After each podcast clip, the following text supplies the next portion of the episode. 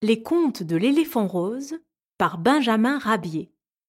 Narration Sonia Humbert. Le bec improvisé.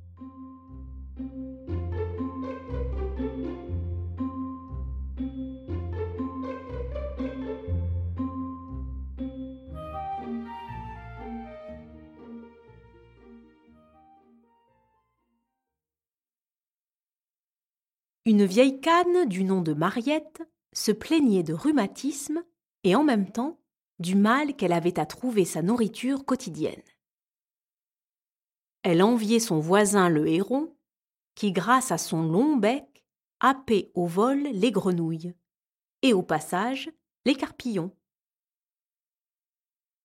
Quand elle comparait son gros bec court au long bec effilé du héron, elle maudissait la nature si fantasque et si partiale à son sens. Un beau matin, fouillant dans un tas d'ordures, Mariette trouva une vieille paire de pincettes tout rouillées.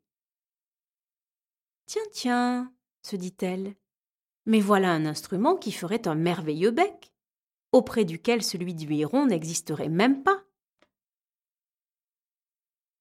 Et après quelques efforts, Mariette se trouva armée d'un bec de cinquante centimètres de long qu'elle pouvait facilement manœuvrer à sa guise sous l'action de son bec naturel.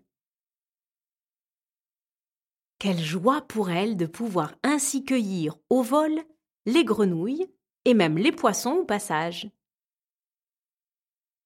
Elle n'avait maintenant plus rien à envier à son voisin le héron. Et voilà comment une canne intelligente corrigea d'habile façon les défectuosités de la nature.